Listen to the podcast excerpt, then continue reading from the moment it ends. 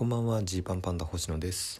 このラジオは100人の前では言わないけれど差し飲みだったら言うかもしれない話をお届けしている差し飲みラジオです。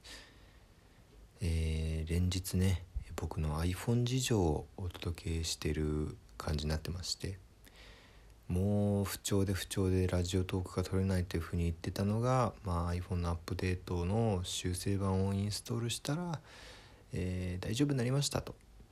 いうふうにお話をしたんですけれどもですね、えー、まあねこの1週間ぐらいもう iPhone 変えようっていうふうに動こうとしてたわけですよ。であの僕ねもうその iPhone をそろそろ変えるからっていう戒め自分へのもうなんだろうな、まあ、啓蒙活動というかねもう iPhone 変え時ですよっていうことを、えー、自分に対して警告するために、えー、あえてね iPhone にあの何のカバーもつけないっていうことをねあの3月ぐらいからやってたんですよ。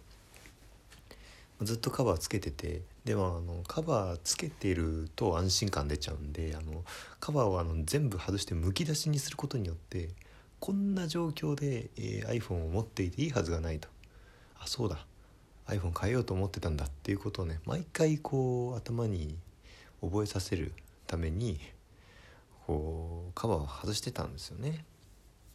でより状況が悪化してたんですけどそれが治ってよしと思ってたところで、えー、まあ、道ね歩いてた時に、えー、iPhone をしっかりあのアスファルトの上に落としまして、えー、画面割れましたはいしっかり、えー、ひびが入ってます。えー、っとね僕ずっと iPhone この10年ぐらい iPhone 使ってるのかな。落としてもね、まあ、カバーとかしてたせいもあると思うんですけど一度もひびとか入ったことなかったんですよ。でひび入った状態のスマホとか使える人すごいな怖くないのかなと思ってたんですよ。初めてですねもう画面割れてる状態になりましてこれめちゃくちゃ怖いね。なんか中出てきそうだと思いません？まあ割れたって言ってもね線が56本入ってるっていう感じなんですけど。でまああの左の下の方の隅だけあのしっかりあの砕けてる感じになってるという感じですね。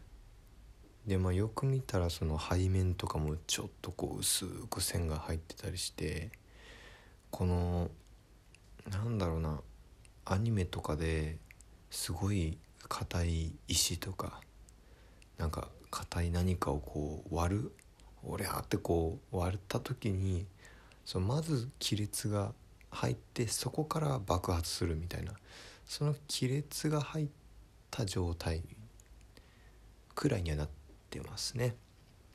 なんでもう変えようって結局もともとそのつもりではいたんですけどスマホ変えようっていう感じですね。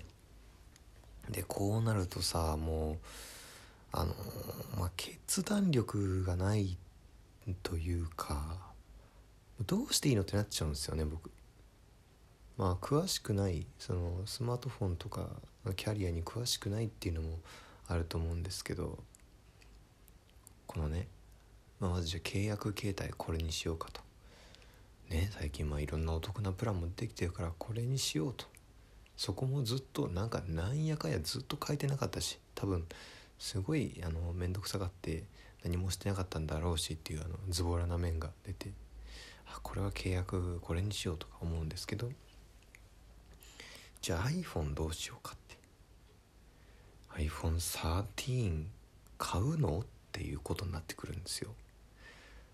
僕ねあの本当にあの欲がないので新しいものとかも全然こう興味がないんですね。僕今 iPhone8 使っててで8めちゃくちゃ使いやすいんですよ。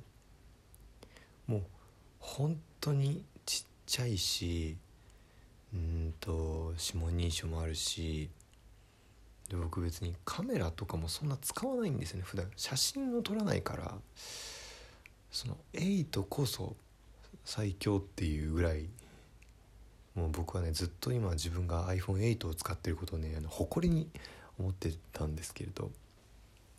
だからなんならこの iPhone8 が壊れたから iPhone8 を買ってもいいぐらいなんですよ。でもなんかさいろいろあるじゃない。5G 対応させた方がいいんじゃないの？とか。なんか調べれば調べるほどもうどうしたらいいんだよってこうなってきて。でもわざわざその新しい高い iPhone13 を買っても僕使わないよ。そんな機能きれいに使えませんけどみたいな。ふうにも思うし。じゃあかといってね1212 Pro 12 Pro カメラ広角レンズ。うーん。分からん。別になくても不便じゃないけど。でもこれからの時代カメラちゃんとしてる方がいいのかとか。思ってね12 Pro を買おうと思ったら全然在庫ないらしいとか。いやそうなんだ。じゃあ1212 Pro じゃない方を買おうか。ネットで見てったらパープルだけ売ってる。いろんな色がある中のパープルだけ今買えますみたいに出てきて。パープル？パープルでいいのか俺は。え？別に何でもいいけど。でもパープルだけ残ってる。え？やばい？パープル買うのって。とか思うって。じゃあ11 11でいいんじゃん？11ってまず何？12と11何が違うんだ？待てよ。そもそもなんで iPhone に固執してるんだ？Android でもいいんじゃないか？ん。アンドロイドどれがいいんだ？えー、ってこうなっちゃうわけですよね。でまあそのまあもう人生さもう30年目になろうとしてますからその分かります。全て納得した上で結論を出すっていうのはなかなか労力がいると。全部分かった上で一番いいっていうのを選べたらさそれはいいんだけど分かんないなりにさこう結論出さなきゃいけなかったりするとかもあるじゃないですか。いやそれが苦手みたいでねどうやら本当に。だから全然決められない状態でもう未だに迷ってます。もう本当にねさすがにもう画面も割れてるしあの今日中ぐらいにはねこれにしようっていうもうね決めようもうこのラジオトークで言うことによってもう自分にね枷をかけたいと思います。じゃないともう iPhone があの砕けて粉になってなくなるまで俺は iPhone8 使うんじゃないかっていう危険すらあるからね。ほんと慣れちゃうんですよね。そのストレスよりもなんでその今ある抱えてるストレスよりもうんなんかその選ぶ選ぶことのストレスが勝っちゃうっていう。やばいよねこれほんと変えなきゃなと思ってるところです。ちょっとねえー、っとまあまあそこは直していこうという感じ。だからちょっとねこの iPhone このあそうそう。でちょっと何個かお便りもらってたやつで。うん。なるほどというのがあって。えっ、と次来る芸人でね音音問題？えー、そのちょっとね1個目の笑いにつながる設定をばらすセリフの瞬間にその舞台袖でコーンっていうねあのちょっと机と物がぶつかる音が鳴ってあの一平と僕はあの終わった後あの音大丈夫だったかなってまた音トラブルかよって言ってたんですけどいつかさんえ次来る3列目ぐらいで見てましたが全然コンって音聞こえませんでしたよってコメントくれました。よかったマジで。よかった。ってことは普通に1個目のボケがそんなに反応良くなかっただけだ。よかったのか良くなかったのか分かんないけど。まあでも伝わったってことですね。だったら大丈夫です。安心しました。ありがとうございます。だからジュシュさんえーアベマの妨害音は決済系で言うと近いのは ApplePay ですかね。誰かの陰謀に負けず、えー、麗しく頑張ってください、えー、ということで応援してますのステッカーいただきました。ありがとうございます。ApplePay が近いか。ApplePay あそう ApplePay の決済音ちょっとパッと思い出せないけどもしかしたらあの渡辺ナンバーワン決定戦の時にはスタッフさんの誰かが ApplePay で決済をしていてでそれがちょっと大きくなっちゃったっていう可能性ありますね。だからその、来年はどんな決済をされてもいいようにちょっと今から準備しておく必要があるなっていうとこですね。ありがとうございますね。えー、それからそうそうこれもねちょっと嬉しかったんですよ。えー、もぎもぎフルーツさんお疲れ様です。のステッカーありがとうございます。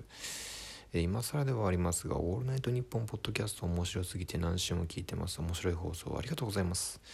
ジーパンパンダのお二人のご活躍引き続き応援してますという。そうあのー、これさあのー、本当今更なんですけど僕はねこのラジオトークとかってもう僕たちの「オールナイトニッポン」ポッドキャストを全員聞いてくれてるぐらいのつもりでラジオトークやってるんですよまあ差し飲みラジオなんでねもうそれぐらいまあそれぐらい近いと思ってやってるけどこの「オールナイトニッポン」ポッドキャストをこうもっとねこのジーパンパンダを知る一歩目にしてもらいたいなっていうのがありますね。まあ、この前回芸歴6年目はどうしたいみたいな話しましたけど「オールナイトニッポン」ポッドキャストをねなんとかいろんな人にまず聞いてもらいたいな。ちょっとそのための準備とか頑張ろうってこれをね読んで思いました。ちょっとその他あの読めてない、えメッセージとかもいろいろありますけれどもあのはい。あの全部目は通していますのでありがとうございます本当に、えー、ギフトのくれてる方もありがとうございます。お開きです。